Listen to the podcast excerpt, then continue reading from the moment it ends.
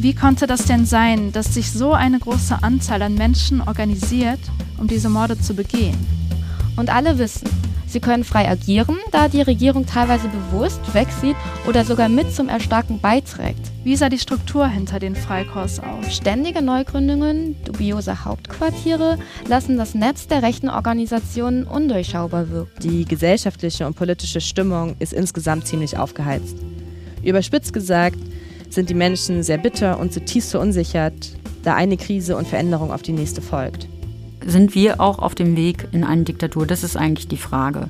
Rechte Gewalt ist in der Bundesrepublik ein Thema. Und das nicht erst seit dem Mordanschlag auf Walter Lübcke im Juni 2019. Schon vorher hat es den NSU gegeben. Schon vorher hat es Hinweise auf rechte Netzwerke in der Bundeswehr, in der Polizei gegeben.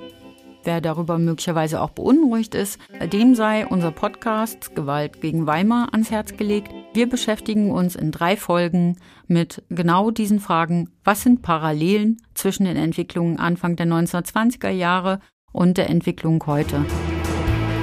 Gewalt gegen Weimar. Junge Republik und rechte Netzwerke. Die Podcast-Reihe.